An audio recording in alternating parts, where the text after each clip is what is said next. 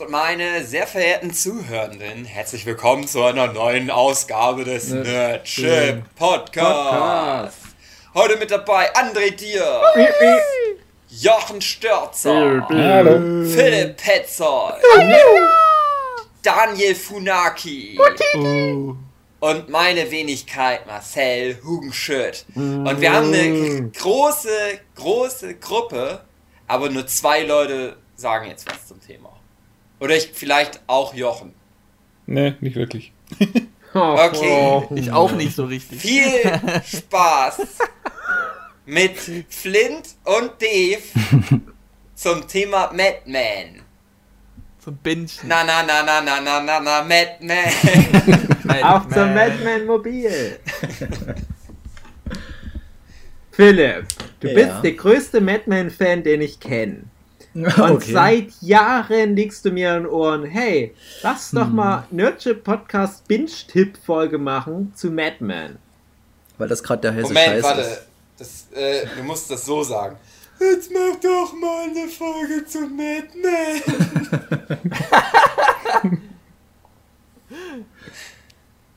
Stimmt. Philipp, Ja, weiter. dein, deine krankhafte Liebe, die du für diese Serie empfindest, Genau. kannst du das mal in zwei Sätzen zusammenfassen? In zwei Sätzen. Ja, warum Madman? Warum nicht, was ist ich, Lock and Key oder Beastars? Was die Kids lieben. Warum der olle Rotz, der schon seit, ich weiß nicht, fünf Jahren nicht mehr läuft? Das ist ja nicht nur das, das ist ja was Interessantes, was du ansprichst, wegen, von wegen alter Rotz. Ich habe das, ich krieg nicht mehr hin, welcher Film das war, wo Madman erwähnt wurde, wo irgendjemand gesagt hat, das war irgend so ein Generationskonflikt und, viel. und irgendjemand hatte gesagt, ihr guckt euch ja irgendwie auch alte Werbetechniker an und was alles total langweilig ist und so. Ja. Und ja, das ist immer ein interessantes Ding, was man hört, dass die Serie halt relativ behäbig ist, äh, viel auf Dialoge setzt und man könnte vielleicht sagen, im Verhältnis wenig passiert, aber man muss schon wirklich eine gewisse Zielgruppe sein, denke ich, um da empfänglich zu sein. Also massentauglich würde ich vielleicht nicht sagen bei Madman, obwohl es ja sehr erfolgreich war. Also meine Faszination das kann ich ganz schlecht erklären. Also ich bin grundsätzlich jemand, den es nicht stört, wenn viel Dialoge sind, wenn relativ wenig passiert, solange wie das, was passiert, interessant ist. Wie beim Nerdship Podcast. Zum Beispiel. Und Madman ist eigentlich unterm Strich das. Du. Es ist wirklich schwer zu sagen, diese Faszination. Also ich denke, viel hängt auch von den Charakteren ab und allem. Man muss vielleicht auch grundsätzlich ein bisschen Interesse haben an der Thematik. Das ist ja wahrscheinlich eh nie schlecht. In dem Fall ist es aber erheblich, weil es halt ein recht nischiges Thema ist für eine Serie. Nämlich Werbetechniker in den, wo fängt es an? 50er Jahren? 60er. 60er Anfang, Jahren. Anfang 60er, glaube ich, direkt. Wo man erstmal denkt, okay, also es ging ja auch mir am Anfang so, ich habe mir echt gedacht, okay, äh, spezielles Thema, aber irgendwo muss ja was dran sein, dass das irgendwie so einen Anklang hat. Ich sag mal, es gilt ja auch wahrscheinlich als sehr gute Serie. Und ich kann dir ehrlich gesagt nicht mehr sagen, wann wir damit angefangen haben. Ich habe irgendein, wo, läuft denn das eigentlich? Ist das Amazon? Oder Netflix? ich glaub, bei Netflix, nee, Netflix Netflix, Netflix, hab genau. Und ich habe da einfach mal spaßeshalber die erste Folge angefangen. Und lustigerweise ist da meine Freundin mit eingestiegen und das hat ja so gut gefallen, dass wir das einfach weitergeguckt haben. Ich hätte nicht gedacht, dass ich das überhaupt über die erste Folge hinweg schaue, weil mich schreckt immer der Umfang ab erstmal. Ja. Wenn eine Serie irgendwie extrem lang geht und dann muss man das nachholen. Ich habe aktuell das Problem mit The Wire. Ich will das Ja. unbedingt nachholen, definitiv, aber es ist halt auch erstmal ein Brocken. Ja, Das Und- ist ja genau die Idee von dem Format, dass wir halt bei den Binge-Tipps genau solche Angstthemen ansprechen und sagen, ob sich's wirklich lohnt. Und Madman ist halt wirklich so ein Hype-Thema, finde ich, Mhm. was gerade bei vielen Serienfans ganz hoch im Kurs ist. Und ich kann es voll nachvollziehen, weil ich habe bei Madman damals bei Staffel 1 angefangen. Also ich kann es gleich weitererzählen, ich will es nur ganz kurz. Ja, ja. Äh, und mir hat das nicht gut gefallen, sage ich ganz ehrlich. Mhm. Und dann ging das aber los, dass Mad Men alle Preise gewonnen hat. Ein paar Golden Globes für beste Dramaserie, John Hamm als beste Darsteller, haufenweise Emmys, äh, Actors Queen Guild, keine Ahnung. Und dann dachte ich, hä, aber ich habe doch die erste Staffel gesehen, was haben denn die alle? Und ich habe dann wirklich gebraucht, bis die Serie in, de, in der letzten, also in der siebten Staffel war, um dann mal anzufangen zu bingen. Und ich gesagt, ach komm, ich ziehe es jetzt nochmal durch. Ich hatte zu dem Zeitpunkt die ersten zwei Staffeln gesehen. Die zweite hatte ich damals auch noch relativ frisch, als sie rauskam, geguckt. Und dann habe ich da wirklich das nicht bereut. Also so viel kann ich schon mal sagen. Also du brauchst lange, um reinzukommen. Das ist immer blöd, wenn man direkt mit sowas anfängt. Ja, du musst schon mindestens bis Ende Staffel 3 gucken, um so ein Mhm. Gefühl dafür zu bekommen. Ich hasse das immer, wenn mir Leute sowas erzählen, aber ich hoffe halt einfach mal, dass die Leute uns vertrauen, dass wenn wir das erzählen, das vielleicht sogar stimmen könnte. Ich würde das nicht mal so sagen. Also bei mir hat es echt nach der ersten Folge geklickt. Das ist genau Bei mein Schnitt meisten gewesen. ist es auch tatsächlich so. Also ich glaube, ich bin da sogar eher eine Ausnahme, dass ich so lange gebraucht Ich hatte das habe. Problem damals bei Breaking Bad, wo ich eine Staffel gebraucht habe, um Ja, reinzukommen. habe ich ja auch bei Breaking Bad, genau. Genau, und bei Madman hat es sofort Klick gemacht und es ist einfach, Madman hat was ganz eigenes. Das hat so eine Faszination, die sich, ich, das ist halt schwer festzumachen, ob das die, die schauspielerische Leistung ist, ob das die Dialoge sind und passt alles irgendwie. Ich finde, das ist eine Serie, wo du wunderbar zeigen kannst, dass relativ alltägliche, fast teilweise belanglose Sachen passieren, die, wenn die falsch inszeniert werden, komplett belanglos wären. Die schaffen es aber irgendwie durch das Setting, durch die Schauspieler, durch die Dialoge, mich da so in den Bann zu ziehen, wo man dann auch mal mit ein bisschen Abstand sich überlegt, was gucke ich hier eigentlich die ganze Zeit, um was geht's hier eigentlich? Könnte ich das jemandem schmackhaft machen, was wir jetzt gerade versuchen? Und ist das überhaupt so einfach oder muss man das einfach erleben? Und ich würde nicht mal sagen, dass ich, ich bin ja Mediengestalter und ich würde aber nicht mal sagen, dass mir das irgendwie geholfen hat, dass ich da besser Zugang gefunden habe. Es ist, das ist wirklich schwer festzumachen, warum mich das so beeindruckt hat, aber ich kann sagen, das ist eine Serie, die hat mich niemals verloren. Über die ganzen Staffeln war ich immer Ja. motiviert, weiterzugucken und das ist echt erstaunlich.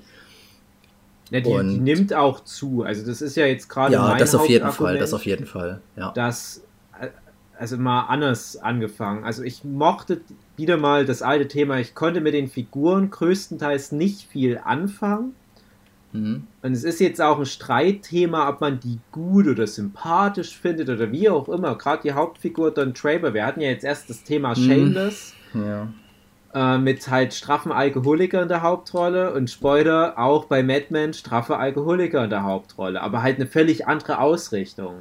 Hm. Und ich hatte teilweise auch echt zu tun, mit dem Don Draper zu connecten, Auf jeden Fall. aber auf der anderen Seite, äh, das soll jetzt auch nicht arrogant denken, aber ich habe mich auch ganz viel in dem Don Draper wiedererkannt. Weil der ist ja so dieser, dieser Typ, der halt so anpackt in der Werbeagentur und dann halt so ein bisschen auch die Projekte mitleitet. Und fremd und- geht. Wenn ich professionell, weil ich ja auch in der Branche unterwegs bin, wenn ich professionell auftrete und nicht so wie ich mit euch jetzt unterwegs bin, wo ich dann auch mal ein bisschen einen Spaß mache oder so, dann bin ich nämlich auch total aalglatt und will nur die Projekte nach vorne peitschen und versuche da halt äh, die richtigen Schräubchen zu drehen, damit es vorangeht. Also ist dann nicht hier Funny Dave, sondern das ist dann der, ich hau jetzt mal auf den Tisch, Dave, oder ich will jetzt, äh, dass ihr mal alle kurz überlegt oder sowas. Der Business Und- Dave. Bitte? Der Business Dave. Ja, ja, kann man schon so sagen. Also nicht, dass ihr da jetzt denkt, ich habe jetzt die Genialität von einem Don Draper, aber ich, wie gesagt, so diese Einstellung habe ich da voll wiedererkannt. Und ich habe das auch schon oft von Leuten gehört, die mit mir arbeiten, dass die das dann auch anstrengend finden, weil ich dann halt so perfektionistisch werde und dass ich dann Mhm. halt eben halt nicht immer mich mit einem Witz da abspeisen lasse oder was, wenn ich merke, wir kommen gerade so langsam voran. Und ich habe das dann teilweise auch mit, mit meiner Sue angeguckt und die hat dann auch gesagt, "Ah, das ist genauso ein Arschloch wie du in manchen Situationen. dachte ich, ja, stimmt, aber das, das war mir sympathisch. Und trotzdem halt das, das Alkoholproblem, das kann ja noch kommen. Aber der andere Aspekt ist halt wirklich, wie krass der John Hamm die Rolle nailt. Und ich würde Ja. auch echt sagen, von allen Fernsehfiguren, die es auf der ganzen Welt im Laufe der Menschheit gab, ist Don Draper eine der, der prägendsten, eine der, der stärksten. Ich würde vielleicht so sagen, sogar so Top 10. Wenn man da Ja. jetzt so Leute wie einen äh, Tony Soprano und einen Walter White und äh, solche Kaliber mit reinnimmt. Ich sehe da auf alle Fälle einen Don Draper John Hamm mit in den Top Ten. Und alleine die Figur kann die Serie tragen. Ja. Und das war auch für mich halt so das Hauptmotivationsding, was mich über die ersten zwei Staffeln gerettet hat.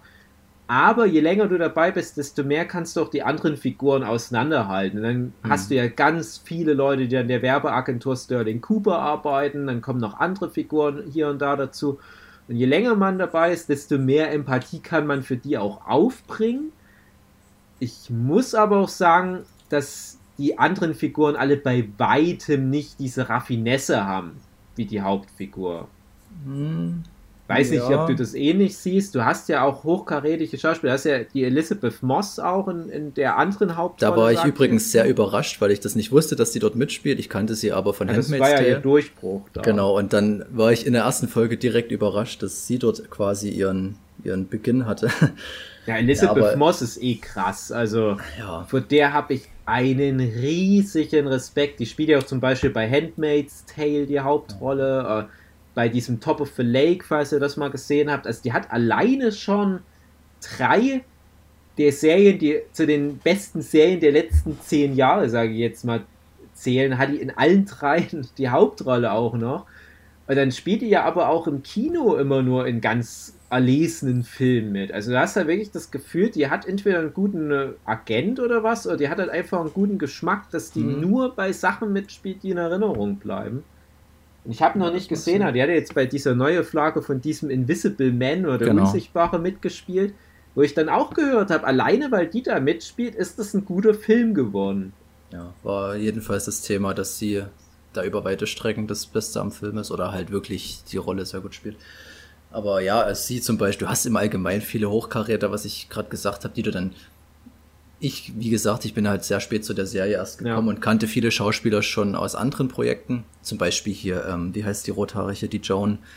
Keine Ahnung, die Ähm, Schauspielerin. Christina Hendricks. Genau, genau. Die kannte ich zum Beispiel von sowas wie Drive, wo sie dann meistens irgendwelche Nebenrollen hat und dort so eine richtig krasse, Ja. doch schon Hauptrolle, könnte man sagen. Ja. Das war für mich überraschend und du hast halt auch viele der, äh, lustig finde ich es immer bei dem Roger, der ja. hat ja dann auch John bei, Slattery. Ja. genau, der ja auch bei Marvel dann den, den Tony Stark Papa gespielt hat. Und Ja. das ist zum Beispiel so jemand, das ist mir da nie aufgefallen. Natürlich, du hast den Blick nicht für die Figur, du kennst ihn nicht, aber rückblickend nach Mad Men sehe ich den jetzt überall plötzlich. Ja, der hatte schon eine große. Rolle bei Desperate Housewives. Ja, okay, der spielt immer dieselbe Rolle, muss man auch sagen. Ja, Ja, das steht ihm halt. Das ist- aber der macht wirklich- Spaß, das stimmt. Ja, definitiv. Der war auch mit einer meiner Lieblingsfiguren dort. Ja, aber nochmal zurückzukommen auf den Don Draper, das ging bei mir sogar so weit, dass er die Rolle so verkörpert, dass ich mir den gar nicht in anderen Rollen vorstellen konnte. Ich habe ihn bei Baby Driver zum Beispiel vorher gesehen und wusste schon, dass er da auch andere Sachen macht und so, aber ich finde nach wie vor, der kriegt das für mich nicht mehr los. Also für mich ist das immer Don Draper irgendwie. Das ja, aber hast du Unbreakable Kimmy Schmidt gesehen? Nee, nee. Ich sage nicht, Ja. dass er nicht wandelbar ist oder so, das ist auf keinen Fall, aber es, was ich jetzt von ihm so gesehen habe, für mich, ich krieg das nicht aus dem Kopf so, das Ja. ist für mich die Rolle, weil ich ja doch so viel Zeit mit der Rolle verbracht habe, aber verhältnismäßig wenig Zeit mit anderen Rollen in, in Ja, anderen sag das Filmen. noch nicht. Sag das noch nicht. Also für mich ist John Hamm ganz klar einer der genialsten Schauspieler unserer Generation. Und ich liebe alles, wo der mitspielt, automatisch, wenn der mitspielt.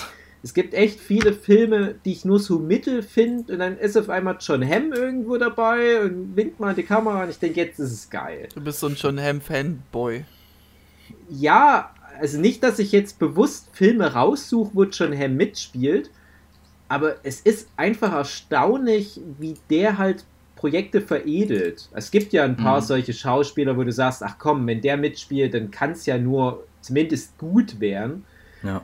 Und das hat aber, finde ich, auch ein bisschen abgenommen. Und John Hamm ist aber halt wirklich so jemand, der, der hat eine Ausstrahlung, der Typ. Und was du gerade Mhm. meintest, Philipp, ich kann das komplett unterstreichen. Für mich war auch John Hamm schon viele Jahre lang so der Don Draper. Und das ist natürlich auch in, in Teil wahrscheinlich des echten John Hamm, was er da zeigt. Aber dann, ohne Scheiß, dann guck dir mal sowas an wie, ähm, äh, habt ihr das gesehen? Bad Times at El Royale? Leider noch nicht, aber wollte ich unbedingt gucken.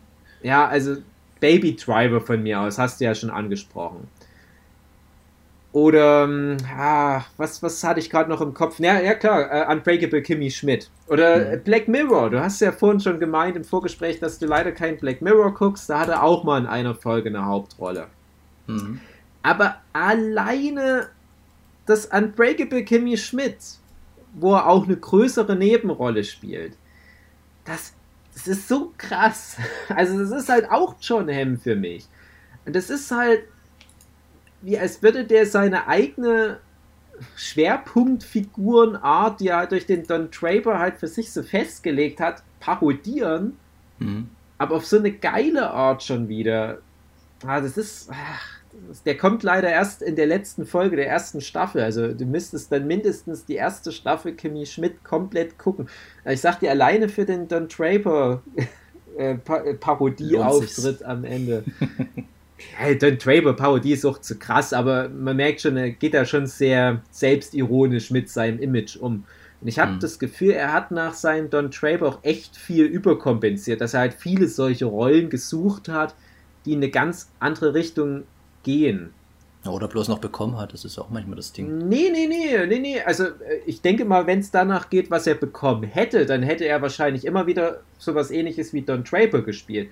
Aber er hat sich ganz bewusst so positioniert, dass er gesagt hat, hey, ich bin aber nicht nur Don Draper, sondern ich bin dann jetzt auch dieser gescheiterte äh, Finanztyp von der Wall Street, der jetzt hm. ein, Gangster ist, ein Baby Driver. Oder ich bin jetzt, äh, und na, ich darf nicht zu viel spoilern, was für eine Rolle er in Unbreakable Kimmy Schmidt hat, weil es ist wirklich ein Spoiler für Staffel 1.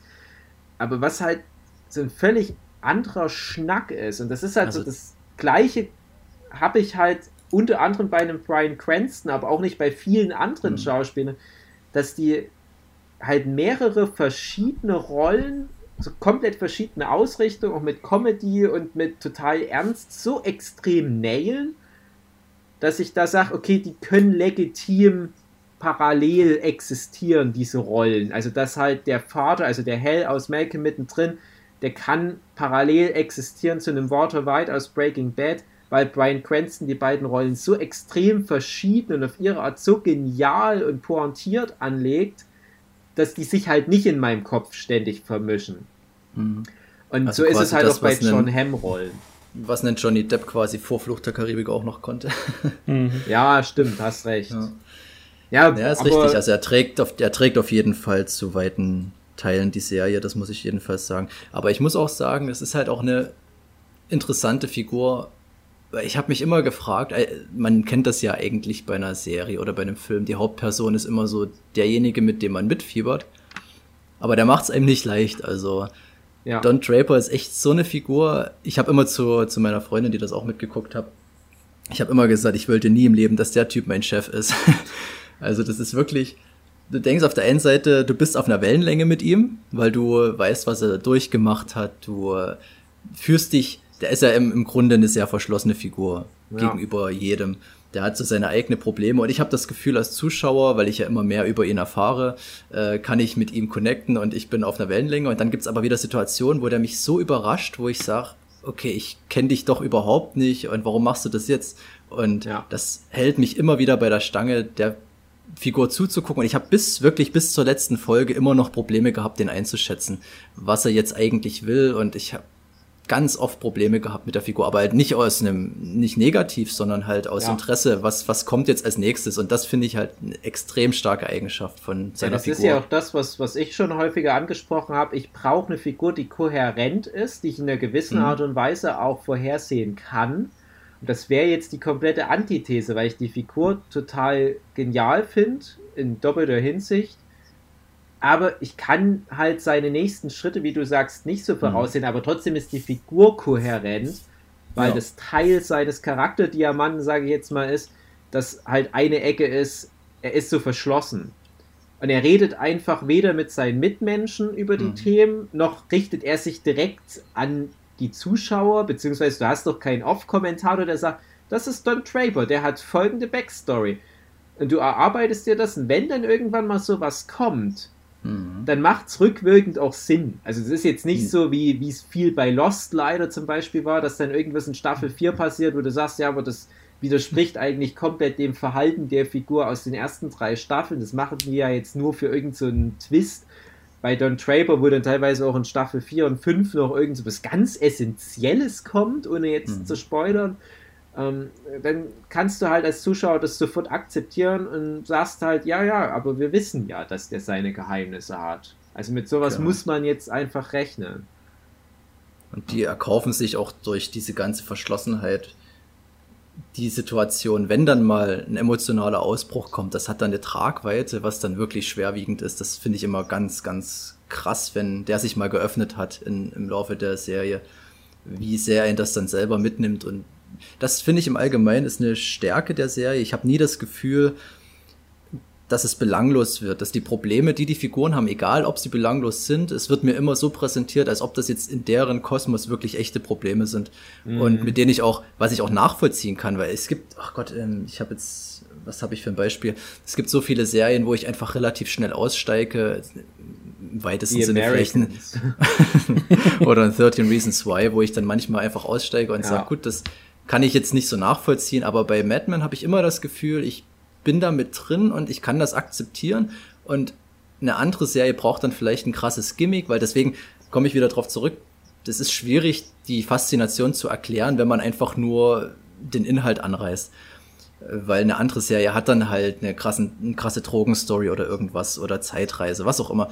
Das hat halt Mad Men alles nicht. Das ist eine ganz geerdete Geschichte, wo es um persönliche Dramen geht und das ist faszinierend wie es gemacht ist. Und das finde ich halt genial, dass du mit so einem einfachen Thema, ich frage mich wirklich, wie das gepitcht wurde, so wer, wer da auf die Idee kam und wie dieser Werdegang war, dass das wirklich aus der Taufe gehoben wurde. Da, Weil das stelle ich mir echt krass vor. Ich kann was dazu sagen, weil ja. HBO sollte ursprünglich die Serie bringen, also die, mhm. die Macher von, von ähm, Mad Men.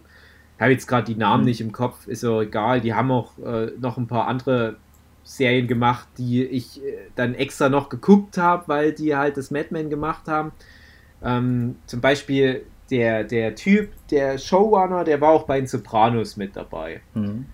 Also der war da im Writers Room oder was bei den Sopranos. Und ich glaube, so war ich auf Madman dann direkt gestoßen, also war auch noch ein bisschen bevor der Hype dann kam. Und wie gesagt, mir hat es ja nicht so gut gefallen und ich dachte mir immer, naja, das will so ein bisschen von der Ausrichtung her eine HBO-Serie sein, weil HBO, die sind ja ganz oben mit dabei, wenn es um solche Serien geht, wie du das jetzt sagst, wo halt die, die Prämisse nicht ganz so spannend klingt, hm. wo aber viel über zum Beispiel auch so Familientragödien oder so vermeintlich alltägliche Themen äh, an Story Arcs aufgebaut wird. Also siehe sowas wie Sopranos, wo du zwar auch dieses Mafia-Ding hast, aber ich sag mal, 80% von Sopranos ist halt auch nur so Familienalltag. Es sind halt nur zufällig Mafiosi und genauso Six Feet Under, das sind halt dann, das ist halt das Bestattungsunternehmen oder Transparent, das ist halt, ja, wo halt mhm. auch wieder viele von den Six Feet Under Leuten von HBO äh, mit rübergekommen sind. Das ist immer etwa die gleiche Ausrichtung. Und ich habe aber damals bei der ersten Staffel gedacht, nee, das wäre gerne eine HBO-Serie, aber so richtig kriegt es das noch nicht hin. Und dann war interessant, dann habe ich mal gelesen, ich weiß nicht, ob es stimmt, ich gehe mal davon aus, dass die das bei HBO gepitcht hatten, Mad Men. Und HBO mhm. aber auch gesagt hat, ja, aber für eine HBO-Serie ist es ehrlich gesagt nicht gut genug. So ganz grob war halt äh, die Ansage. Und dann sind die zu AMC gegangen mit Mad Men die es auch genommen haben. Und AMC, die waren ja da schon, glaube ich, sogar mit äh, Breaking Bad und äh, Walking Dead dabei. Es war so etwa alles gleichzeitig. Und für mich waren immer die AMC-Serien so die Serien, die nah dran sind an der HBO-Formel, aber es nicht ganz erreichen. Hm. Es klingt jetzt böse, als es ist, aber ich glaube auch einer der wichtigen Punkte, wo man es erkennt, ist, dass AMC ist mehr so familienfreundlich. Das heißt, die dürfen keine nackten Brüste zeigen, die dürfen nicht mhm. Fuck sagen. Und das, manchmal fällt mir ja. das auf, wenn ich zum Beispiel der Breaking Bad gucke, denke ich mir, ah, irgendwie würde das als HBO-Serie nochmal ein bisschen besser funktionieren, wenn ja, die immer mal Fuck sagen so. könnten und so weiter. Und bei Mad Men dachte ich das auch ganz oft. Mhm. Die Serie, die will mhm. Ganz viel, glaube ich, auch so Brüste zeigen und, genau, und ja. in solche Richtungen abdriften und die haben dann immer noch mal so einen Zensurbalken drüber. Aber vielleicht ist das sogar gar nicht mal so schlecht dafür. Also eine gewisse Restriktion, dass die halt eben nicht dann künstlich dadurch nochmal schocken und sich Mhm. mehr auf andere Qualitäten berufen müssen.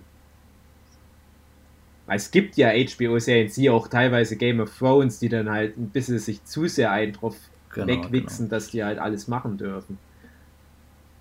Ja, das ist auf jeden Fall richtig. Also es wirkt dann auch schon, ich würde schon sagen, relativ handsam, aber du hast halt auch äh, wenig Grund, großartig Schauwerte zu zeigen. Ich sag mal, ja, wie gesagt, so nackte Brüste könnte, könnte definitiv mal, es wird genug gevögelt in der ganzen Serie. Ja, eben, ne? das ist halt dann immer auffällig, dass die das dann wirkt halt dann manchmal ein bisschen BH seltsam, haben. genau, genau. Aber sonst grundsätzlich ist es ja relativ, ähm, kommt es mit wenig Schauwerten aus, weil halt die Qualitäten doch woanders liegen, das stimmt schon. Schauwerte Ja. hat's ja. nee, das darf ich nicht sagen, das ist sexistisch. Ähm, Aber wo ich auch dran denken musste, als du das jetzt so gemeint hast, von wegen, dass ja die Prämisse jetzt nicht ganz so spannend erstmal klingt, wenn man nicht gerade aus der Werbebranche kommt, und das muss man sagen, das Thema greifen sie echt gut auf. Hm?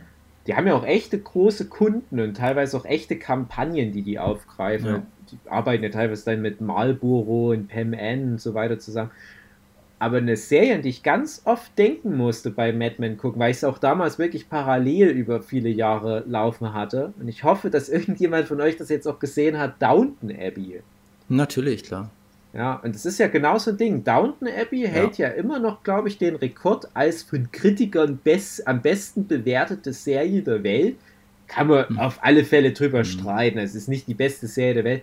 Ja, das ist ja auch so ein weltweites Phänomen. Alle haben Downton Abbey geguckt und ähnlich wie bei Mad Men ist das auch so eine Serie gewesen, die ganz oft in Film und Fernsehen mit so ja. Referenzen bedacht wurde, dass die beiden Simpsons gucken die Mad Men, die gucken Downton Abbey ja immer mit so Anspielungen und ähm, How I Met Your Mother hast du es auch gehabt. ja, genau, genau. Und bei Downton Abbey wurde ja dann immer in diesen Anspielungen auch sich so drüber lustig gemacht, dass die kaum erwarten können, dass die nächste Folge rauskommt, weil die wissen wollen, ob der eine Typ bei diesem Rosenwettbewerb das große Missverständnis auflösen kann. Dann denkst du mal, hä? Ich verstehe, die unterhalten sich über Downton Abbey. Sollte ich mir das jetzt echt angucken? Das klingt ja total unspannend. Dann fängst du irgendwann mal an, Binge-Tipp Downton Abbey und kommst da aber auch immer mehr rein und lernst die Figuren kennen und irgendwann denkst du, Ja. ach komm, Downton Abbey, da fühle ich mich wohl. Und Ja, bei, genau, bei Mad Men ist das halt so ganz ähnlicher Eindruck für mich gewesen. Ja, das Universum funktioniert in sich super und ich finde das auch immer relativ konsequent und hat wenig Ausbrüche. Also du merkst es immer daran, dass die, ich sag mal, die Schauplätze sind die ersten Staffeln fast immer gleich. Du hast relativ wenig Abwechslung bis hinten raus, dann wo es dann ein bisschen mehr ähm, sich öffnet. Aber im Großen und Ganzen bleibt es halt auf so einem Level und es geht halt wirklich um diese persönlichen Beziehungen und das ganze Drama und alles. Und das, wenn du dich drauf einlässt, dann ist das halt auch spannend. Dann willst du halt auch wirklich wissen, was in der nächsten Folge kommt. Und das ist genau bei Downton Abbey, habe ich auch gesehen, das ist das gleiche Ding. Und für Außenstehende, die das vielleicht nicht so verfolgen, klingt es dann relativ Ja. unspektakulär, aber wenn du da drin steckst, dann weißt du, worum es geht. Das hat halt eine andere Tragweite, wie wenn, ah, Gott, ähm, wenn irgendeine große, in, innerhalb einer Serie irgendwas Großes aufgelöst wird oder was, wo dann das medial total gehypt wird und auch Außenstehende wissen, gut, da passiert jetzt gerade was Großes. Das kriegst du Ja. halt bei Mad Men nicht hin zum Beispiel. Aber trotzdem war halt Mad Men so ein internationales Phänomen Ich habe das halt gar nicht mitgekriegt. Das ist wirklich krass. auch Also, eine erfolgreiche Mad Men ging komplett an mir vorbei. Ja, also mich wundert es halt echt, weil äh, bei mir war es auch so, eben weil mir die ersten zwei Staffeln, die ich ja direkt nachdem sie rauskamen geguckt habe, Hm? nachdem die mir halt nicht gefallen hatten, habe ich halt auch nicht mit meiner Meinung über Mad Men hinterm Berg gehalten. Da habe ich schon auch häufig auch im Internet sowas gesagt wie, ach, Mad Men, langweiliger Rotzer. Wenn irgendwo jemand einen Aufruf hatte, hey, könnt ihr mir mal ein paar Binge-Tipps oder generell Serientipps mal empfehlen? Und da kam immer Mad Men, war immer Mad Men mit dabei. Da hat so Mhm. die üblichen Verdächtigen, sowas wie Breaking Bad und so weiter. Ich habe dann ganz oft, das ist auch ein bisschen arschig für mir, gesagt, ach komm, nee, Mad Men kannst du von der Liste wieder streichen. Das ist, das ist total langweilig. Und ich ärgere mich jetzt zurückwirkend, weil ich ja, wie gesagt, dann auch noch reingekommen bin. Aber das hätte mich jetzt auch nicht gebraucht, um, um das halt zu verbreiten, die Kunde in der Welt. Und ich kenne auch tatsächlich ein paar Leute, die sind richtig krasse Madman-Fans, die gucken sonst fast gar nichts. Ja? Mhm. Und das, das ist auch so was, was finde ich Madman mit sowas wie Downton Abbey eint. Das ist, glaube ich, dann doch mehr so Mainstream-tauglich, Hm? Aber wieder nicht unbedingt in Deutschland. Also in Deutschland lief Madman, ich glaube auf ZDF Neo, da habe ich, glaube ich, Mhm, auch ein paar. Folgen gesehen. Hm? Ah, Das war so versteckt, ich glaube irgendwie Mittwochnacht oder so. Äh, Die Deutschen, die darfst du da nie als Gradmesser nehmen, aber gerade Leute in Deutschland, die sich für Serien interessieren, und da sind wir ja in solchen entsprechenden Filterbubbles unterwegs, die haben schon, finde ich, fast alle auch Mad Men mitgeguckt und die Mhm. Fanden es auch so ziemlich alle gut bis sehr gut. Und ich kenne auch ein paar Leute, die sagen, es ist ihre absolute Lieblingsserie. Ja, kann ich schon verstehen. Das ist halt, ich sag mal, das ist so dieses typische Ding, wenn eine Serie lange genug läuft und gute Charaktere hat, du fühlst Ja. dich dann noch ganz anders verbunden. Das kommt dann automatisch mit. Ich kann mir das schon völlig verstehen, wenn da Leute sich extrem damit identifizieren. Ja. Das ist immer so die Frage, die ich mir stelle, würde ich mir so eine Serie nochmal angucken, irgendwann mal? Und Bei Mm. Mad Men denke ich mal schon irgendwann mal. Aber es ist halt Gibt schon, zu viele es ist halt schon Serien. erstmal ein Brocken. Also Ja, muss man in der Stimmung sein, ja. Man braucht schon eine Weile. Es sind schon, ich habe nochmal nachguckt, es sind 92 Folgen. Jede Folge geht so 45 Minuten etwa. Ja. Ich glaube, es war so die Länge da. Ich glaube, eine Stunde war es nicht bei Mad Men pro Folge. Nee, nicht ganz, nee. Ja, aber ich habe zum Beispiel die zweite Staffel habe ich komplett am Stück durchgebinged. Da habe ich einen äh, 12-Stunden-Comic-Tag gemacht. Hm? Und da brauchte ich was für nebenbei. Dann angefangen mit meinem 12-Stunden-Comic und nachdem die 12 Stunden rum waren, hatte ich die 13 Folgen Mad Men genau durch auch. Hm. Kann man Das ist auch was, was mir, was mir rückwirkend komplett schwer fällt, ist so die ganzen Staffeln inhaltlich zuzuordnen. Das Ja, ist kaum noch drin. Also das ist, nicht. das ist halt wieder dieses ganze Ding, wenn das alles so relativ gleich ist, was dort immer passiert, wenig Ja. Schauwert und alles. Du verlierst irgendwann den Überblick, was war in irgendeiner. Ich weiß, dass irgendeine Staffel war richtig krass. Die, das war vielleicht so vierte oder so. Das, da war Ja. das Finale auch so, wo die diese neue Agentur gegründet haben und das war richtig stark mal eine Zeit lang. Das hat dann hinten, ist es ein bisschen abgeflacht, so, aber ich fand es trotzdem. Es ist halt auch, ja gut, man weiß nicht, ob man jetzt über das Ende reden muss, aber fandest du das Ende befriedigend? Ähm, beim ersten Mal gucken äh, habe ich mich erstmal ein bisschen schwer getan, weil einfach so Mhm. viel noch offen war, fand ich. Wo ich dann nicht wusste, was die Serie mir jetzt noch alles geben wird. Hm? Und das war auch, glaube ich, na, eine von ganz wenigen Folgen, sage ich mal, die ich noch mal ein zweites Mal geschaut habe. Hm? Und äh, beim zweiten Mal gucken, wo ich ja dann wusste, wo es drauf hinläuft, da hat es mir besser gefallen. Und ich war Okay. dann auch besänftigt. Hm? Es ist ja wirklich, ohne zu spoilern, aber die aller, allerletzte Einblendung, die die Serie hat, das Mhm. ist ja ein Werbeclip. Und ich musste dann für mich interpretieren, was dieser Werbeclip bedeutet. Es ist ja ein echter Coca-Cola-Werbeclip, der Genau. die Serie beendet. Und es gibt, finde ich, so zwei Interpretationen. Und dann hau Und- raus, weil ich habe keine Ahnung.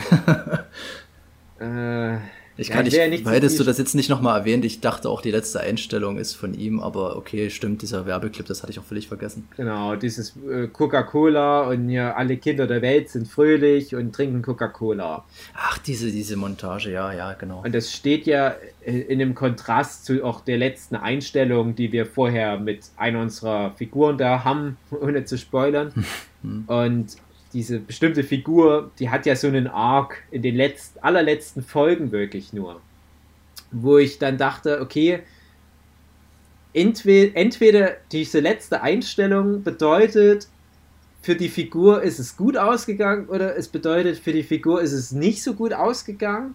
Mhm. Und man kann beides reininterpretieren. Und ich habe dann, glaube ich, sogar nochmal die offizielle Meinung der Macher dazu gelesen, was aber auch ambivalent ist, wie das Ende von Sopranos zum Beispiel.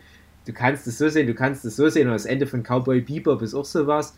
Äh, und die rudern dann auch immer mal hin und her und dann hörst auf einmal, gerade bei Cowboy Bebop, 20 Jahre später, dass auf einmal der Macher selber seine Meinung geändert hat, wie das Ende zu verstehen ist aus seiner Sicht. Und ich habe dann aber für mich einfach eine, eine Interpretation gefunden, wo ich zufriedener die Serie für mich abschließen konnte. Das klingt mhm. jetzt alles total nebulös für die, die die Serie nicht geguckt haben. Vielleicht regt es ja auch gerade ein bisschen an, sich deswegen nochmal jetzt reinzukämpfen, äh, weil es halt auch wirklich so ein Character Arc ist, auch gerade für den Hauptcharakter Don Draper. Ja. Was für mich so das Wesentliche an der Serie ist, der macht halt seine Werbeagentur, der ist halt da dieser, dieser Head Creative Typ und so weiter aber es ist auch im Wesentlichen die Don Draper Story und die Leute, die ihn tangieren drumrum, was denen noch so widerfährt.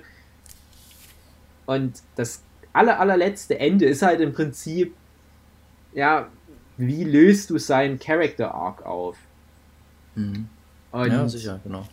Ja, und, und wenn dir das halt am Ende nicht gefällt, dann macht es auch rückwirkend die ganzen Staffeln vorher ein bisschen kaputt Mhm. Äh, und wenn's, wenn du da aber deinen Frieden damit machen kannst, dann ist halt diese ganze Heldenreise, sage ich mal, über die sieben Staffeln auch mh, eine dankbare Reise für die Zuschauer. Und als komplette Gegenthese dazu wäre, wie so oft, letzte Staffel Game of Thrones, die es halt leider nicht geschafft hat, die ganzen Heldenreisen am Ende befriedigend mit einer Schleife drumherum zu versehen und so mhm. in die Annalen der Seriengeschichte zu packen und als, als ewiges Denkmal in goldenen Glanz erscheinen zu lassen. Und die haben einfach am Ende keinen Plan gehabt. Bei Madman ist es halt mehr so, ja, willst du, also brauchst du jetzt noch mehr Informationen zu Don mhm. Draper? Ja, genau. eigentlich genau. nicht. Ja. Also es reicht eigentlich, was du an Informationen schon, ja. hast.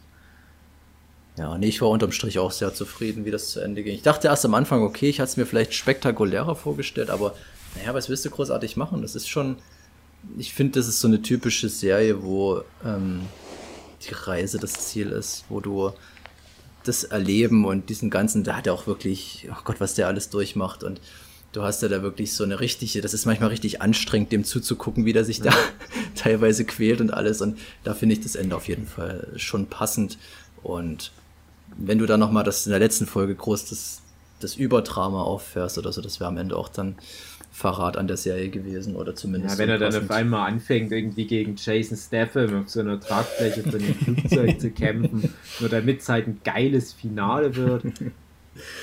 ja. Nee, ist richtig, genau. Aber ich habe das ganz oft, dass ich bei Serien mit den letzten Folgen lange überlege, ob mir das hm. reicht oder ob ich da nochmal irgendwie so, so eine finale Conclusio bräuchte, wo ich dann beim zweiten Mal gucken, auch bestenfalls, wenn ich die komplette Serie noch ein zweites Mal gucke, da völlig anders rangehe. Und ganz oft gefallen mir auch auf einmal Filme, die mir beim ersten Mal gucken nicht gefallen haben, nur weil ich halt weiß, wie sie ausgehen werden. Und dann hm weiß, dass meine Erwartungen halt nicht irgendwie in eine falsche Richtung gehen. Und ich glaube, bei Mad Men wäre das dann halt auch so ein Ding. Also, es klingt jetzt alles ein bisschen negativer, als es ist. Es ist halt nur ein bisschen komisch, dass, dass das halt auch so ein bisschen eine Detour ist am Ende. Also, du, erwartest vielleicht mehr, dass die in ihren gewohnten Szenarien sich bewegen und dann hast du gerade die Hauptfigur, die sich entfernt, sage ich jetzt mal. Hm. Und du denkst, das sollte nicht aber fürs Finale das nochmal sein, dass alle auf dem Haufen sitzen und nochmal ein Fest feiern, wie in so einer Sitcom und dann Drapers Kind äh, beendet seine Highschool und äh, die verkaufen ihr Haus und ziehen in eine neue Stadt und tschüss Stadt und äh, so, nee, sowas ist es halt nicht, aber du kriegst ja für alle Figuren so ein Ende. Du hast ja auch die, ja, die, die January Jones Figur, sage ich jetzt mal, die mhm Ehefrau. Hm?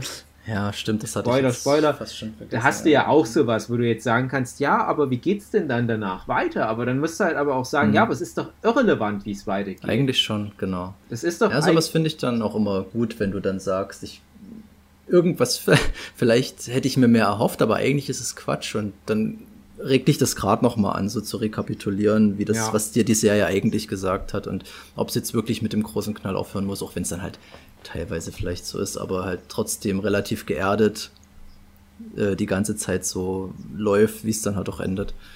Ja, Mhm. finde ich Es schon gibt- passend. Es gibt echt nur eine Figur, die vergisst die Serie regelrecht. Die verlässt, glaube ich, nach Staffel 3 äh, die Serie. Das ist dieser homosexuelle Ja, Zeichner. da war ich ganz, ganz böse, dass das so einfach unter den Tisch gefallen ist, weil ich habe immer die Ja. Hoffnung gehabt und auch mir fast sicher war, dass der nochmal wiederkommt. Aber das war echt so ein Punkt, wo ich auch dachte, krass, also das hätte ich jetzt nicht erwartet, dass das einfach so das war, weil war ja auch ein Sympathieträger und hat er Ja. definitiv auch genug Tiefe mitgebracht, dass du da viel mit erzählen kannst, gerade im Wandel der Zeit mit seiner Homosexualität und ja. den ganzen unterschwelligen Anfeindungen oder direkten Anfeindungen. Ja, das fand ich auch schade. Aber gab es da vielleicht Hintergründe produktionstechnisch? Weil meistens ist es ja dann so. es macht ja inhaltlich Sinn, wie er die Serie verlässt.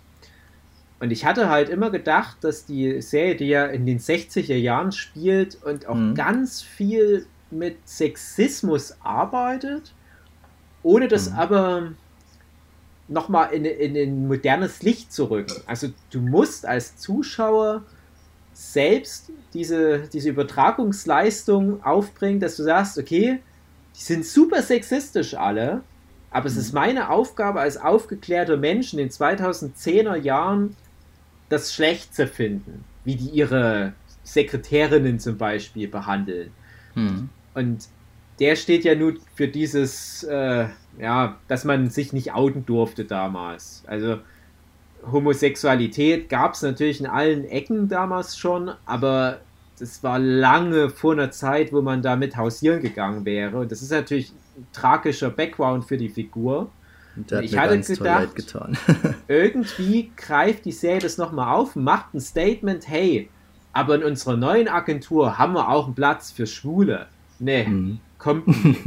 Und es ist halt aber auch wieder eine Aussage, weil vielleicht haben die ja keinen Platz für Schwule in ihrer neuen Agentur. Ja, nicht nur Das Schwule, das ist ja bei den Frauen am Ende genauso in der neuesten, Ja, genau. in der letzten Agentur dann. Das ist ja genau wieder der gleiche Scheiß wie immer und was du dann auch wieder zu neu, wo du denkst, es ist alles perfekt, alles läuft und dann ist es halt doch nicht so und das, Ja. ja, okay, waren halt, wir waren halt damals noch nicht so weit. So. Das ist halt einfach so. Du hast ja deine starken Frauen trotzdem. Das ist ja das Schöne dran. Also, Definitiv. die, die haben in, in dieser Gesellschaftsordnung, dieser Hackordnung, haben die es halt super schwer. Und die Serie erzählt jetzt auch keinen Mhm. Bullshit über die 60er Jahre und er- erfindet da so eine parallele Zeitebene, wo es dann, was weiß ich, äh, die, die Figur von Elizabeth Moss, die Peggy, vielleicht dann schafft, die erfolgreichste Werbetexterin aller Zeiten zu werden, weil es halt einfach Mhm. unrealistisch wäre. Aber die kommt halt mit ihren Mitteln so weit, wie es geht, sage ich jetzt mal. Genauso die Christina Hendricks-Figur, die Joan Was ja ganz, zwei ganz, ganz tolle Frauenfiguren sind. Selbst die January Jones Figur, also die Ehefrau von Don Draper, die Hm. die ersten zwei Staffeln mich einen Scheiß interessiert und die halt auch so ein bisschen unsympathisch angelegt Ja. ist und auch ein bisschen schwierig ist, weil sie ja auch psychische Erkrankungen hat, die aber trotzdem eine starke, also eine gut geschriebene Frauenfigur ist Ja. aber die bleiben halt immer innerhalb der Restriktion der damaligen Zeit. Und das ist für die Zuschauer vielleicht auch manchmal ein bisschen frustrierend, weil man halt so in den Fernseher reinschreien will und sagen will, hey, aber Hm. eigentlich ist die Frau die viel bessere Werbetexterin, die sollte den Job bekommen. Aber es ist halt so, wie es wie es damals war, leider. Genau, Und da fühle ich mich dann aber auch ernst genommen. So, das finde ich ganz konsequent, Genau. als wenn mir dann so Luftschlösser gebaut werden, wo ich dann sage, okay, ist nett, aber unrealistisch. Genau, und es ist halt äh, als so Zeitkolorit ist es echt so fast das Beste, was mir einfällt über die 60er Jahre. Hm. Also ich war, ich bin zwar sehr alt, aber ich war nicht live dabei. Aber ich kann mir das echt gut vorstellen. Also man hört es ja auch dann manchmal von Leuten, die halt in den 60er Jahren schon existiert haben, die dann halt auch bestätigen, ja, passt schon so im Großen und Ganzen. Auch so gerade von dem ganzen Gefühl, der ganzen Ausstattung und allem. Also das ist halt echt richtig gut eingefangen. Und ich glaube, wenn, ich, wenn mich jetzt jemand fragen würde, hast du mal eine, eine Serie aus den 60er, also was die 60er Jahre repräsentiert, dann würde ich halt das empfehlen. Wenn dann jemand kommt und sagt, er hast du was zum, was ich 70er Jahren, dann würde ich vielleicht sowas wie wunderbare Jahre empfehlen und so weiter. Hm.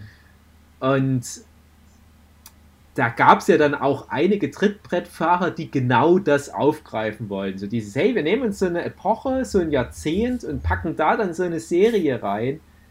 Eben weil Mad Men so erfolgreich war, oder von mir aus auch im Sitcom-Bereich, weil die wilden 70er zehn Jahre vorher so erfolgreich war. Die sind dann eigentlich immer alle gescheitert an dem Experiment. Mhm. Also das ist dann halt auch wirklich so eine große Stärke bei Mad Men, was da hinter den Kulissen an Aufwand, in, in Ausstattung und Recherche und so weiter reinfloss. Das nimmt man dann so hin. Das wirkt alles einfach so homogen, man nimmt so hin, aber es ist echt eine krasse Leistung auf alle Fälle. Definitiv. Und im Gegensatz zu anderen Filmen oder Serien, wo man dann halt durch finanzielle Restriktionen merkt, dass viele Sachen an dem Ort spielen, dass alles irgendwie äh, klein gehalten wird, hat mich das dort nicht bloß nicht gestört. Ich fand, es hat trotzdem in seiner Welt niemals eingeschränkt gewirkt. Also ich habe nie das Gefühl gehabt, dass die jetzt sich einschränken müssen und ähm, wie soll ich das erklären? Die Welt hat sich trotzdem groß angefühlt, obwohl du wenig Schauplätze hattest, obwohl du ja. dich viel in Büros aufhältst. Ich weiß nicht, das ist schwierig zu sagen, wie die das geschafft haben, das durch die Fülle der Charaktere ist oder wie. Aber ich hatte immer das Gefühl, dass das so ein so was Urbanes hat und, und dass du jetzt nicht gerade an den Sets klebst die ganze Zeit, obwohl es eigentlich unterm Strich so ist. Du siehst ja selten mal überhaupt mal eine Straßenszene oder mhm. irgendwas. Und das finde ich ganz faszinierend, wie die das über die, ich glaube, was sind sieben Staffeln oder was? Ja. Äh, durchgezogen haben. Das ist echt, ja, ist faszinierend. Dort haben viele Zahnräder ineinander gegriffen, was sehr gut funktioniert hat. Und das ist wieder was, was ich mir auch wünsche bei Serien, dass die äh, ihre Limitierung nutzen, was halt ja. in Game of Thrones die letzte Staffel überhaupt nicht gemacht hat, wo man dachte, ja. okay, die, die sagen, wir haben jetzt zwar die teuerste Staffel und machen dafür weniger Folgen, aber mit denen machen wir dann am Ende doch nichts und das ist dann schade. Also ja. dann lieber durchgeskriptet und wirklich so macht man das und so funktioniert's, ja. Aber da gibt es sicherlich auch Gegenbeispiele aus der heutigen Zeit, die ja, da super aber auch gerade die, die emotionale Wirkung, dass du die Serie beendest mit einem alten Werbeclip aus den 60er mhm. Jahren, der dich emotional viel härter trifft als mhm. zum Beispiel ein, ein Drache, der 40 Minuten lang die Stadt kaputt macht. Also ist ein bisschen ja, überspitzt, aber weil es halt einfach sinnvoller eingesetzt ist. Aber was du halt auch jetzt nochmal angesprochen hattest mit dieser Atmosphäre, ich glaube, die schaffen halt auch echt viel, weil die sich auf zum Beispiel politische oder gesellschaftliche ähm, News der damaligen ja, Zeit beziehen. Die sitzen definitiv. irgendwo rum und dann kommt die Nachricht rein, dass irgendwas mit einem Präsident ist. Genau. Und dann beschäftigt die das auch wirklich eine ganze Folge. Oder dann beschäftigt ja, das, das genau, das ist, das fand ich auch super gemacht. Unternehmen. Ja dass es eine Rolle spielt, obwohl es keine Rolle spielt. Und trotzdem wird alles irgendwie davon beeinflusst und du, du merkst es richtig, was das damals für ein Gefühl gewesen sein muss. Und das war echt, ja, das stimmt, das fand ich super und das hat halt auch extrem gut gepasst. Und das war gerade die Zeit, äh, wo wir die Serie oder die entsprechende Folge geguckt haben. Da war gerade äh, Once Upon a Time draußen. Und da ging es dann lustigerweise gerade um, wurde Manson nochmal äh, erwähnt, weil ich habe die ganze Zeit eigentlich nur drauf gewartet, dass das müsste jetzt eigentlich die Zeit sein und gibt's da mhm. mal einen Hinweis und ja, kam er dann, das fand ich ganz witzig. Oder äh, du hast, die haben schön gearbeitet mit so, ähm, mit so leichten Anspielungen, dass die Rosemary's Baby sich im Kino angucken und so und immer die Zeit genutzt, was gerade so da, äh, was es da so gab und das war auch immer eine schöne Sache, dass man das so eingeordnet gehabt hat, die Zeit. Ich habe auch immer mitgerechnet, so wenn ich, wenn die, wie alt wären die Leute jetzt zum Beispiel und was die noch für eine Zeit miterlebt haben und mhm. was es so mhm. für einen Umbruch gab. Das ist immer faszinierend im Allgemeinen bei so Serien, die sich solche Epochen dann rausnehmen. Ja, das fand ich auch bei Mad Men richtig gut gemacht. Und auch nie drüber irgendwie, dass es jetzt das Gefühl hat, das ist jetzt die JFK-Staffel, wo es nur darum geht oder was. Es ist halt so, das ist mal in der Folge so ein Schlag in die Magengrube und beeinflusst dann so die Figuren, aber im Großen und Ganzen läuft das Leben halt weiter, wie es halt dann wahrscheinlich auch wirklich so war. Und das greift mhm. die Serie immer ganz gut auf, solche Ereignisse, ja. In 40 Jahren, da gibt es dann mal Serien, die spielen in den 2020er Jahren, da gibt es dann auch die Corona-Folge. ja, zum Beispiel. Ah, die äh, fehlinterpretieren das dann alles völlig. Also, die haben dann nur noch so ein paar alte Relikte aus dem Internet und glauben sich da eine Geschichte zusammen, weil die Story-Leute da alle noch nicht gelebt haben und dann ist das ein totaler Bullshit. Endzeit. Ja. Alles kaputt, ja. Möglicherweise.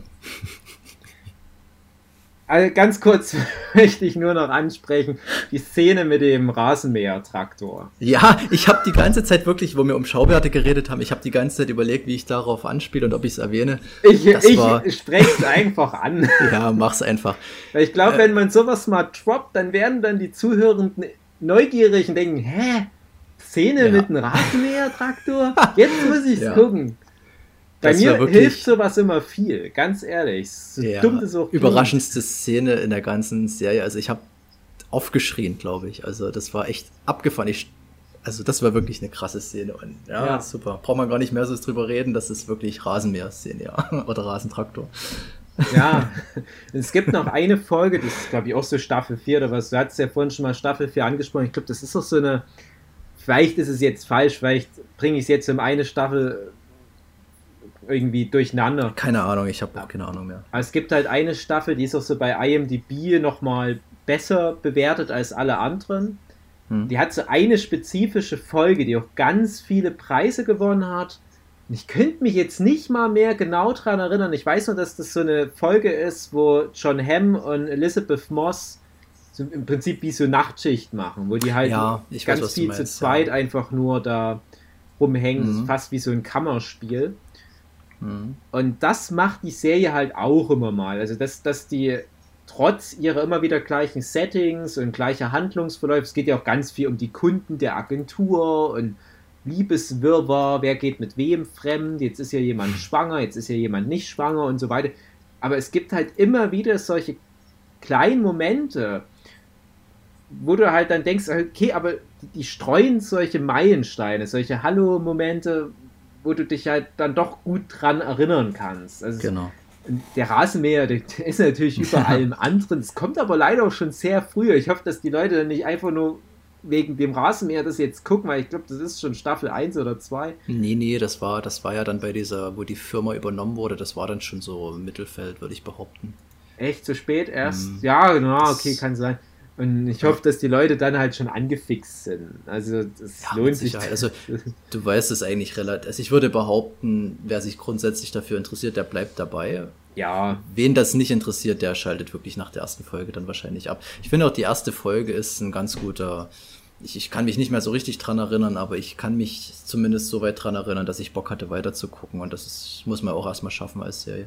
Was ich übrigens schön finde an der Serie, ist, ich habe die angefangen zu gucken und hatte immer Angst, dass das so eine, so eine Geschichte wird, wo der Hauptcharakter, der ja in der ersten Folge als der totale Übermeister in, in Werbetexterei und so weiter eingeführt wird, dass es dann irgendwann über die Staffeln darum geht, dass der sein Mojo verliert. Hm. Weil es in allen Geschichten dieser Art irgendwann darum geht, dass da jemand sein Mojo verliert. Selbst ein mhm. Barney Stinson kann irgendwann bei How I Met Your Mother mal nicht so gut mehr Frauen anmachen. Ja? Es ist ja. immer so das Gesetz der Serie, irgendwann muss auch der Story Arc mal kommen. Und so viel kann ich schon mal vorwegnehmen, das macht die Serie nicht. Sondern die sagt halt, nein, der kann das gut und der kann das immer gut. Ende. Ja. Und dadurch das hast du halt so ein, so ein ähm, ja, so ein billiges Thema einfach mal ausgeschlossen. Und die sagen dann, nee, komm, lass uns mal interessantere Sachen mit der Figur machen. Das rechne ja. ich der Serie sehr hoch an. Das ist nur so ein Detailding, aber. Das ist genau das Ding. Das ist so ein Typ, der hat halt dieses grundsätzliche Talent und wenn er sich selber im Weg steht und mal gerade nichts zustande bringt, dann ist es immer so selbstgemachter Unsinn. Aber das liegt trotzdem alles noch in ihm. Das ist wie wenn Hugi jetzt sagt, er hat keinen Bock mehr auf Zeichnen und macht nur noch was mit seinen Freunden. Dann wissen wir halt, er kann halt trotzdem noch den ganzen Quatsch abliefern. Mhm. Und ähm, ja. ich und ich finde es halt äh, bei ihm aber immer noch ganz interessant, also bei, bei Don Draper, dass er trotzdem, trotz seinem ganzen Talent, weil ich dachte halt auch, okay, das ist so der Typ, der immer am Ende den Tag rettet mit seinen Ideen und oftmals ist es halt so, aber du mhm. hast ganz oft das Gefühl, dass der auch gerade nichts geschissen kriegt. Das ist zwar jetzt nicht, eben gerade wie du sagst, dass der mal halt sein Mojo verliert und überhaupt nichts mehr hinkriegt und nicht bei Null anfangen muss oder so, aber er, er hat grundsätzlich das Talent, aber er ist auch niemals, du hast schon dieses, die Momente, wo er richtig loslegt und wo er seine Präsentation macht, wo du denkst, wow, das ist, jetzt kommt er wieder mit einer Idee, jetzt hat er wieder den Tag gerettet, super. Aber der hat auch ganz oft Situationen, wo er sich selbst im Weg steht und mir nie so der, ist dieser ja. Übermensch und der wird ja auch in der Serie von den Charakteren oft genug kritisiert äh, für seine Art und äh, spielt auch immer viel Neid mit rein. Also der hat auch schon viel mit viel Gegenwind zu kämpfen, obwohl er eigentlich so der krasse Typ ist. Es ist so, der hat sich Respekt erarbeitet, aber er hat auch ganz viel anderen Kram noch am Laufen, was ihm so entgegenströmt, was ihm im Wege steht.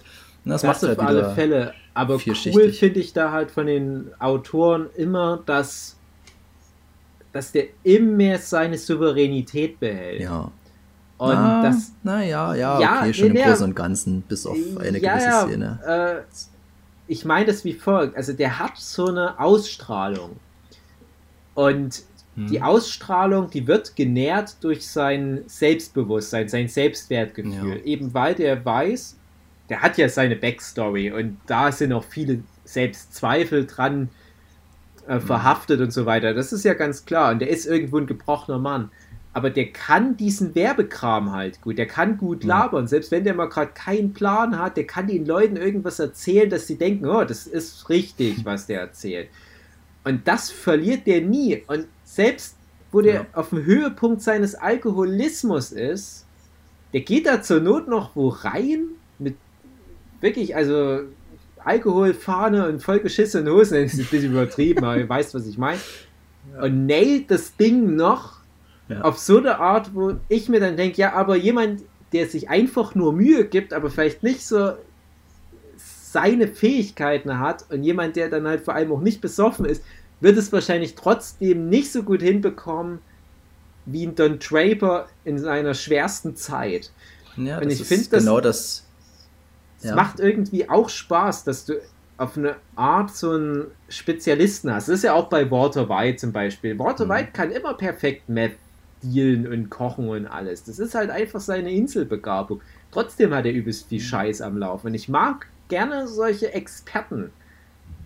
Ja, das ist, das ist ein Stephen King, der S mit Taschentüchern in der Nase schreibt an der Schreibmaschine, weil er sich die Nase Ja. kaputt gekokst hat Ja. und trotzdem sowas abliefert. Ja, das sind so Typen, ja, das steckt drin einfach und die, die werden dann aber auch immer abliefern. Das sind halt solche mm, Genau. Talent, ja, okay, Talent ist halt eine Sache, aber in Ja. gewisser Weise schon. Ja.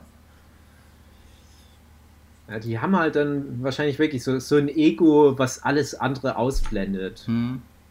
Was ihm ja auch im Privatleben dann oft im Weg steht. Das ist halt immer Genau, der schöne, der schöne Kontrast, den man immer wieder beobachten kann, wo man mehr auf seiner Seite ist, dann ist man mal wieder völlig, denkt man sich wieder, was machst du jetzt wieder für einen Scheiß? Aber das hält dann auch bei der Stange. Deswegen sage ich halt, gute, gute Charaktere, das ist so das Findet aus. ihr, dass ihr auch ein großes Ego habt, dass ihr jetzt nun Dialog geführt habt? Na, André, dann das, wir haben halt bloß einen Dialog deine- geführt, weil ihr das nicht Meinung. geguckt habt. ja. Jetzt können alle noch einen Satz zu Madman loswerden. Äh, mal gucken. Fändest du grundsätzlich das interessant? Könntest du dir vorstellen, das anzugucken? Und wenn es nur wegen der Rasentraktor-Szene ist? Äh, von mir aus, ja. Also bis dahin werde ich es mal gucken. Okay. Ja, okay, also wenn du es bis dahin schaffst, dann guckst du es auch durch, denke ich. Okay. Hm. Ich hatte das, glaube ich, irgendwie mit einer anderen Serie verwechselt. Deswegen wenn hab dir ich's das nach nicht sieben angeguckt. Staffeln erst einfällt. Nee, ich habe es ja gar nicht geguckt und ich habe es deswegen nicht geguckt, weil ich dachte, das wäre eine andere Serie. Ich dachte, das wäre irgend so eine Serie, wo in den 20er, 30er Jahren im Mafia-Milieu spielt. Boardwalk Empire Das kann sein, dass ich es mit der verwechselt habe.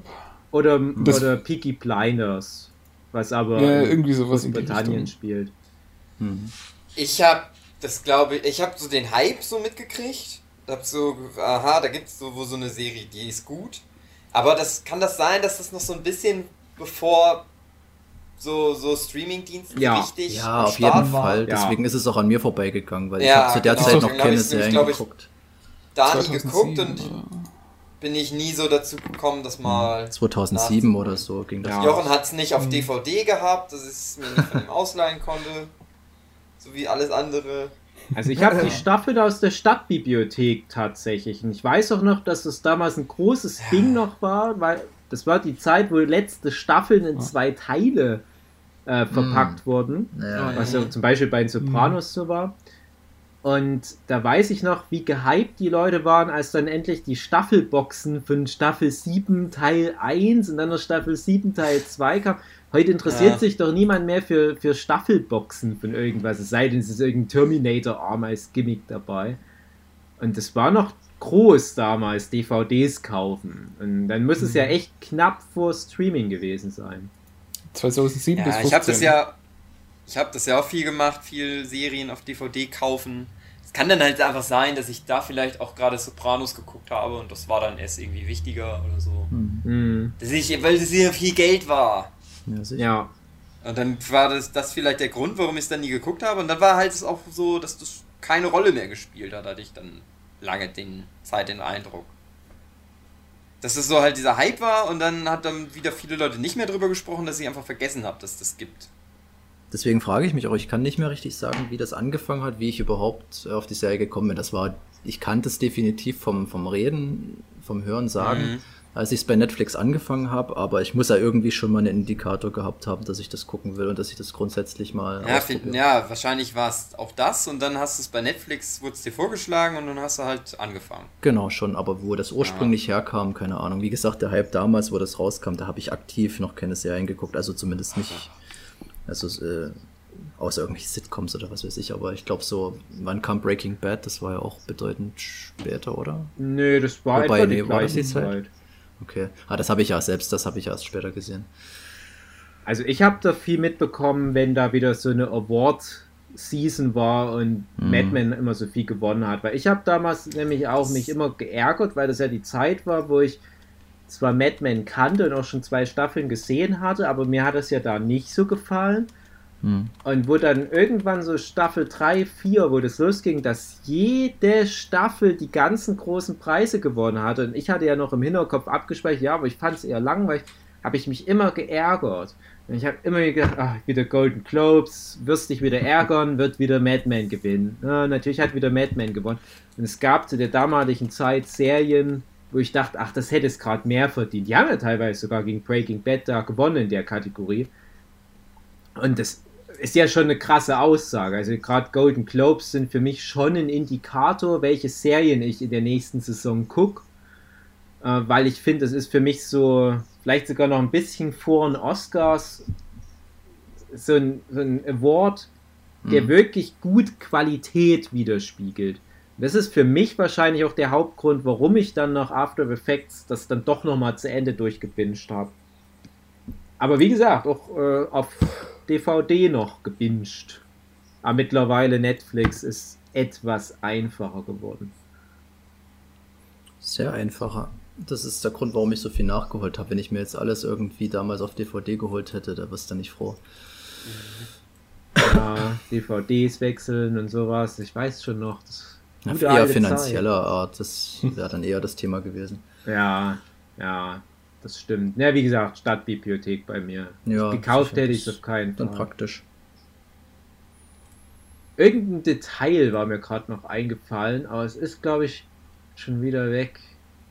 Ach, naja, es wird nicht so wichtig gewesen. Ach so, doch. Äh, ist jetzt ein bisschen weit hergeholt, aber Jared Harris. Oh ja. Spielt, mhm. spielt ja auch mhm. mit. Ne? Und ähm, es ist ganz interessant weil Jared Harris in. Äh, ha, es ist zu viel gespoilert. Aber mhm. ich habe im Chernobyl-Podcast habe ich was angedeutet, was Madman eventuell spoilern ja. könnte. Weil mhm. ich kenne halt den Schauspieler Jared Harris primär von Madman und war dann halt voll froh, als ich ihn bei Chernobyl auch gesehen habe in der Hauptrolle. Und der mhm. hat auch bei Madman, finde ich, eine tolle Rolle, auch so ein bisschen oh, ja. tragisch. Und jetzt habe ich ja noch mit Terror endlich mal die erste Staffel nachgeholt, wo er ja auch die Hauptrolle hat. Und das ist halt auch. Das ist ja auch, ne? Ja, stimmt. Ja, ne? Und das ist halt auch so ein ja, Schauspieler, wo ich sage, hey, krass, was, was der so alles macht. Und der fällt mir nämlich auch spätestens seit Mad Men überall auf. Ja, und bei Ach, mir ist halt andersrum. Ich sehe jetzt bei Mad Men habe ich überall die ganzen Schauspieler gesehen. Ach, guck, der ist da hergekommen und alles. das war immer ganz und, interessant. Äh, Jochen und ja, eigentlich auch für einen Hookie interessant. Ja der, äh, ich glaube, Vincent Kartheiser heißt er, mhm. der Sohn von Angel, aus Angel. Mhm. Ja. Der hat auch eine Hauptrolle bei Mad. Dann, dann, dann gucke ich's. Ja. Ist echt eine Interess auch eine interessante Figur, die äh, ja, doch schon einen schönen Wandel durchmacht. Also. Die nervigste Figur bei Angel, aber ja. der Schauspieler war trotzdem gut. Ja, der hat auch bei, bei Mad Men, so viel nehme ich mal vor, vorweg, auch wieder so eine ähnlich angelegte Geil. Rolle. So, so unsympathisch ein bisschen. Mhm. Aber mhm. nicht schlecht geschrieben. Ja, also. Nee. Naja. Und mir tut er ein bisschen leid und vielleicht äh, könnt ihr manche hier auch äh, ganz gut connecten, weil das war relativ kurz nach Angel. Also ich glaube irgendwie so zwei Jahre nachdem Angel durch war, hat er dann halt die Rolle gehabt. Und der ist ja noch relativ jung. Ich könnte mir vorstellen, der ist vielleicht sogar jünger als ich. Der hat ja schon halt auch so äh, Haarausfallprobleme. Ja, ja, auch ja. immer gut, um da Empathie rein zu connecten. Und ich hatte äh, tatsächlich gedacht, die haben das für die Serie dann immer so gemacht, um ihn irgendwie älter wirken zu lassen, weil wenn ich Bilder gesehen habe, sah es eigentlich immer ganz okay aus, so aktuelle Bilder. Aber vielleicht hat er was machen lassen, keine Ahnung. Aber ja, in der Serie war es dann schon sehr offensichtlich irgendwann. Mhm. Ja, Nochmal kurz Jared Harris. Ja. Äh, der spielt tatsächlich in der Foundation-Serie. Ich habe ja letztens gesagt, ah. dass Foundation, Foundation meine Lieblingsgeschichte aller Zeiten ist. Ja. Da spielt der den Harry Seldon. In allen zehn Folgen der ersten Staffel. Wie soll denn das funktionieren? ja, ist, ist ein anderes Thema. Aber sehr guter Mensch, ja, ja. Der spielt das stimmt, sehr gut. Das ist ein guter Mensch. Also, wie gesagt, ich sehe ihn jetzt halt auch auf einmal rückwirkend in allen möglichen ja. Sachen, auch teilweise aus den 90ern, Anfang der 2000er, wo ich mir denke, ach, stimmt, das ist alles derselbe Mensch gewesen. Der hat schon mhm. immer gutes Zeug gemacht. Mhm. Ja, halt immer so ein bisschen Nebendarsteller. Mhm.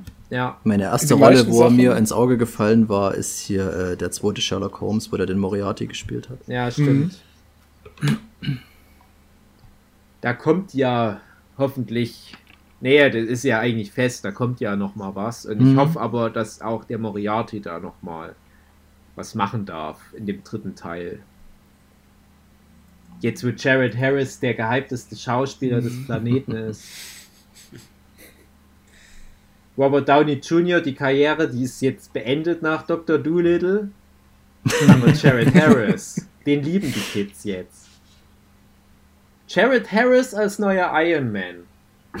Ich will es nochmal kurz in den Raum werfen, die Idee.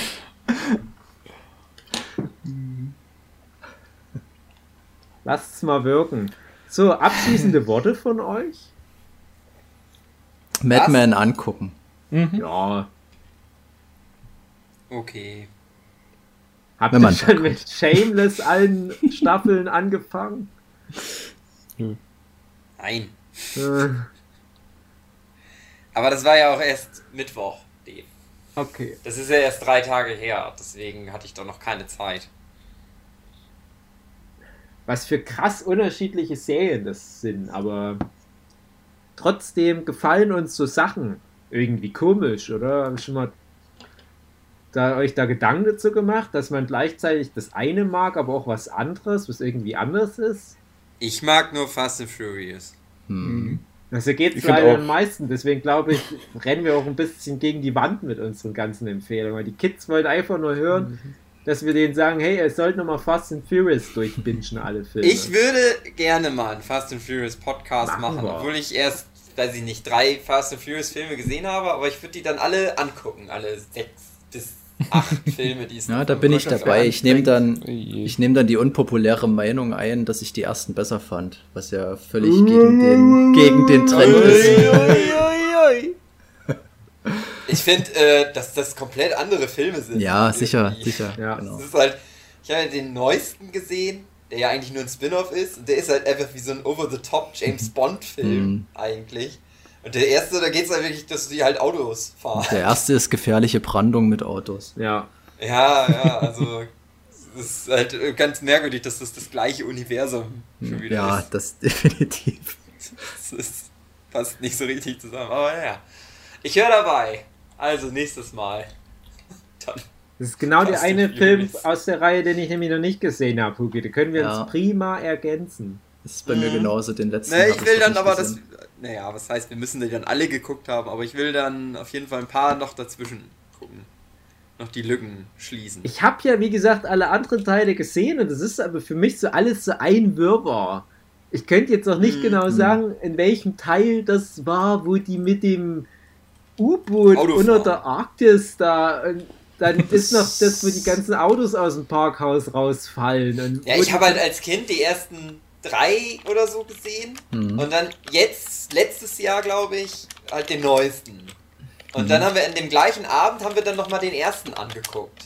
okay. Und das ist halt so komplett was ja. anderes. Das passt überhaupt nicht zusammen. Und ich würde halt gerne nochmal, ab Teil 4 nochmal anfangen. Wo, wo, wo war das? Ja, Wie du, das kannst schon sagen, dass der vierte das langsam angefangen hat, aber der fünfte war dann der Wendepunkt, ja. wo es dann richtig ja, ging. Der gute. Der, der mir aber noch, der, der, mich, der mir noch gut gefallen hat, auf jeden ja. Fall. Der war der einzige gute Fast and Furious Film, der fünfte. Ja, ich habe halt ein Herz für den ersten, aber okay, der fünfte war schon ein krasser Actionfilm, definitiv. Und ein schöner Heistfilm. Ja, und Philipp, da machen wir auch gleich noch, weil es wahrscheinlich sonst niemals mit irgendwo reinpasst, und so ein Running, Running Scared.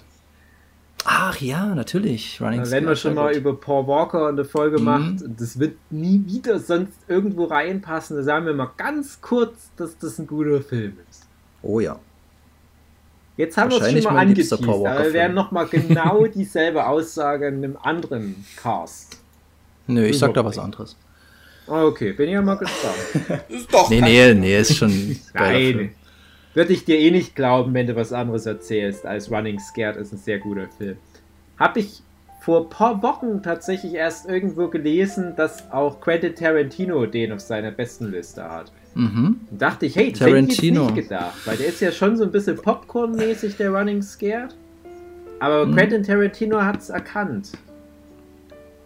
Das, das feine, nuancierte, was der als so Actionreiser noch mit drin hat.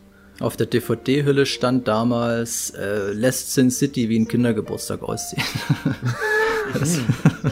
lässt ein Kindergeburtstag wie Sin City aus. ja. Hey Kinder, ich habe euch einen Film mitgebracht mit dem Mann aus Fast and the Furious. Ja, Autofahren. Und dann so zwei Stunden später, die Pädophilen haben die Kinder getötet. Ja, oh, beste Szene. Ja, krasse Szene. naja. Gut. Meine sehr verehrten Zuhörenden. Bis äh, Freitag. Neulich. Das ist ja eine Mittwochsfolge. Bis Freitag. Dann ist wieder Abschnackerzeit. Äh, tschüss.